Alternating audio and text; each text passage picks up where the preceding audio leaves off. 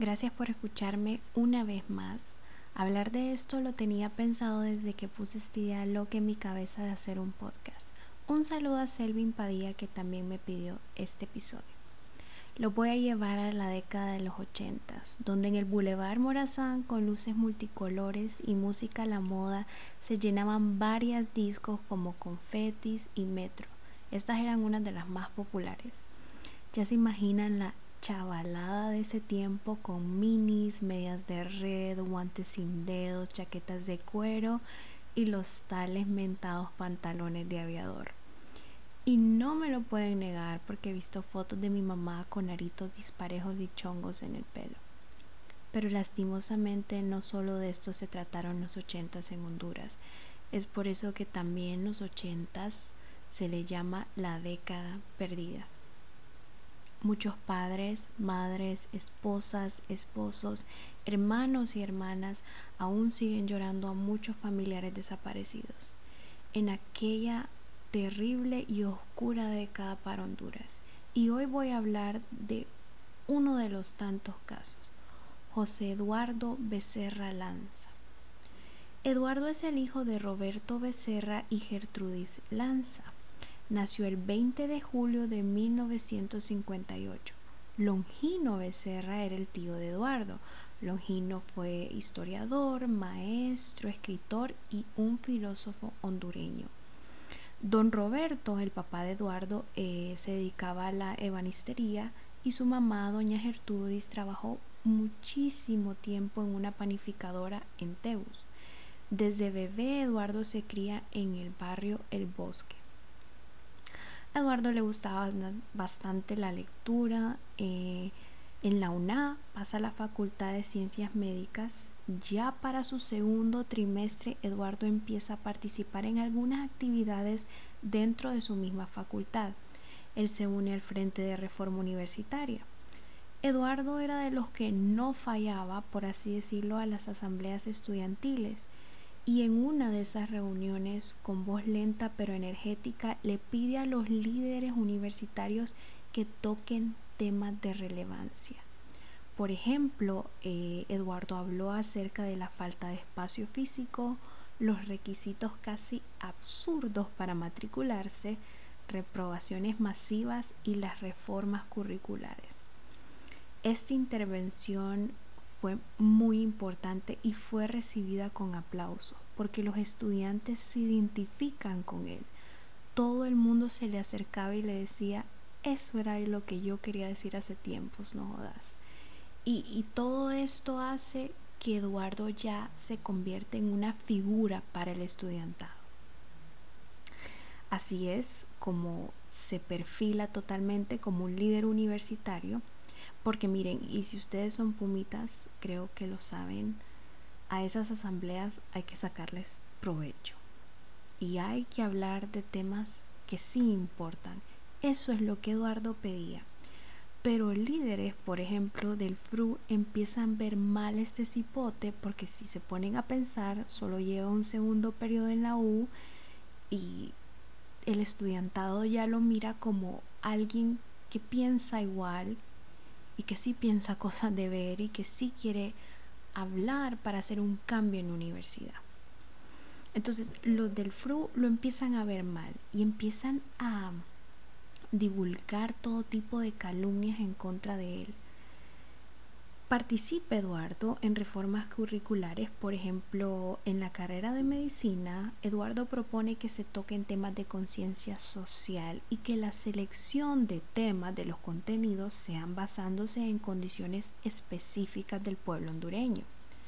Algunos profesores, los conservadores, no les parece pero para nada la propuesta de Eduardo y tampoco al rector. En aquel tiempo, en las aulas de la universidad, la realidad nacional era una discusión y debate de todos los días. El régimen militar tenía oprimido a todo el pueblo. La represión del ejército contra los líderes sociales, en especial con los universitarios, era realmente preocupante. Los estudiantes fueron las primeras víctimas del abuso de autoridad y de poder. Y bueno, como sabemos, las cosas no es que han cambiado. En ese tiempo el rector de la universidad era, sí, nada más y nada menos que Osvaldo Ramos Soto. Y aquí entra otro personaje que hizo bastante daño y que se, ensañó, por así decirlo, con los estudiantes. Gustavo Adolfo Álvarez Martínez. Les voy a comentar un poquito así de este personaje. Empecemos porque era fanático del nazismo. Siempre sus ambiciones fueron estar en lo más alto del mando. Fue un militar y político hondureño. En Washington, Álvarez Martínez recibió cursos sobre operaciones policiales. Era anticomunista y un aliado muy fuerte a las políticas anticomunistas estadounidenses. A este personaje eh, se le atribuye la creación del batallón 316, el mentado Escuadrón de la Muerte. La disque, entre comillas, finalidad de este escuadrón era combatir la expansión del comunismo en Centroamérica. Eh, ajá, pero no. Eso decían, esa era la excusa, pero en sí lo que querían era matar, torturar, quemar y desaparecer universitarios y civiles pensantes. Bueno, con la llegada de Álvarez a Honduras, porque él se mantenía viajando, eh, recibiendo cursos, como ya les había explicado,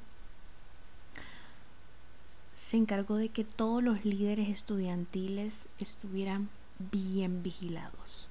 La cosa era brutal en el país, pero en la universidad ahí es donde estaba el verdadero problema porque los universitarios no bajaron nunca sus brazos, marchaban por toda Teus hasta llegar a casa presidencial, exigían el respeto a la soberanía, la vida y la libertad. A esas marchas nunca faltaba Eduardo. El primero de agosto de 1982, a las 10 de la noche en las cercanías de la farmacia Regis, en el mero centro de la capital, Eduardo y sus amigos, Oscar Celaya, que es el más joven, y Flavio Ferrera fueron secuestrados por soldados. Los empujaron con brutalidad y los hicieron subir al camión del ejército. Por lo que se sabe, Oscar tuvo un fuerte ataque de nervios. Los soldados le gritaban que los iban a, los iban a llevar a un lugar donde los iban a hacer hombres de verdad. 24 años tenía Eduardo y a un lugar llamado La Basura fueron llevados Oscar y Flavio. Temerosos, obviamente, pues porque no sabían qué harían con ellos. El lugar exacto donde estaban eran unas bodegas eh, en el cuerpo de bomberos. En esos momentos, Oscar y Flavio sostienen una conversación en la que se imaginaban eh, ya con botas y, y trajes de militar a Eduardo, porque ellos concluyeron de que como Eduardo no estaba con ellos, con ellos probablemente a él ya se lo habían llevado agentes de la policía. Entonces eh, uno de ellos dijo que feo ha de ser ver ese jodido con uniforme de chafa. Y Flavio le contesta, ¿y quién se mira bien con ese jodido uniforme? Pues sí, nadie. Entonces dejaron de hablar estaban nerviosos y mm, decidieron aparte que ya no iban a cruzar palabra entre ellos porque uno de, de las personas que estaban ahí, que también era un compañero universitario, un elemento le había pegado un manotón en la boca y fue tan fuerte que mm, le, le zafó un diente. Entonces, Oscar y Flavio deciden de que por el tiempo que estén ahí ya no van a hacer comentarios ni nada porque vieron cómo era tal opresión que ni siquiera podían hablar. Ahí pasaron la noche aquellos hipotes sin saber nada de Eduardo. Llegaron a las 7 de la mañana, les pidieron salir y les dijeron váyanse a sus casas porque han sido exceptuados del servicio militar obligatorio en vista que ustedes son estudiantes y el ejército no quiere meter en sus filas a revoltosos y cagados de su clase. Y dignos todavía los sargentos, ¿verdad? Qué belleza, qué asco. Días antes de que esto pasara, de que pasara lo de Flavio y Eduardo, En San Pedro Sula a un muchacho lo mataron unos sargentos con patadas y bofetadas, solo porque el muchacho no sabía nadar y se negó a cruzar el río Chamelecón. Imagínense las bestialidades que eran capaces de hacer. Los padres de Eduardo pensaron que se había quedado a dormir donde tal vez no sea algunos amigos, le agarró la tarde, pero la preocupación, la verdadera preocupación empieza a las 6 de la tarde, ya se estaba oscureciendo, tocan a la puerta Oscar y Flavio y ya eh, le contaron todo a Gertrudis y, pues a su padre. Y Gertrudis solo decía, Madre mía, cuida a mi hijo desde el cielo, Padre mío, no abandones a Eduardo en su desgracia. No, no me quiero imaginar, ni creo poder imaginarme el desconsuelo que la familia de Eduardo sentía cuando en las noticias solo se informaba de cadáveres tirados en la carretera y esto si se encontraban los cuerpos, ya que muchos de ellos, pues como les comentaba, nunca se encontraron. En la lista de desaparecidos el número de Eduardo era el 68. Los papás, demás familiares de Eduardo, ¿qué no hicieron? A quien no visitaron, bueno, incluso hasta con Reina fueron a hablar pero nada de eso rindió fruto. El tiempo sigue transcurriendo, ya la ilusión de encontrar vivo Eduardo se había casi esfumado, sin ganas ni fuerzas, destruidos y casi muertos. Un amigo que hicieron en la morgue, imagínense que los papás de Eduardo hicieron amigos en la morgue porque iban todos los días a ver si alguien sabía algo, pues este amigo que les comento les dijo que habían llevado un cuerpo de un joven. Emprendieron su viaje, fueron a la morgue, les abrieron la caja refrigerada, apareció un cuerpo completamente desnudo, un hombre de 24 años, alto, esquelético, pelo lacio, con las líneas eh, faciales propias de Eduardo. Le extrajeron los ojos, también tenía impactos de bala en el cráneo a Eduardo le extrajeron las vísceras, su piel estaba enrojecida y dura porque es muy probable que lo tuvieron en un horno. Eduardo era un joven soñador.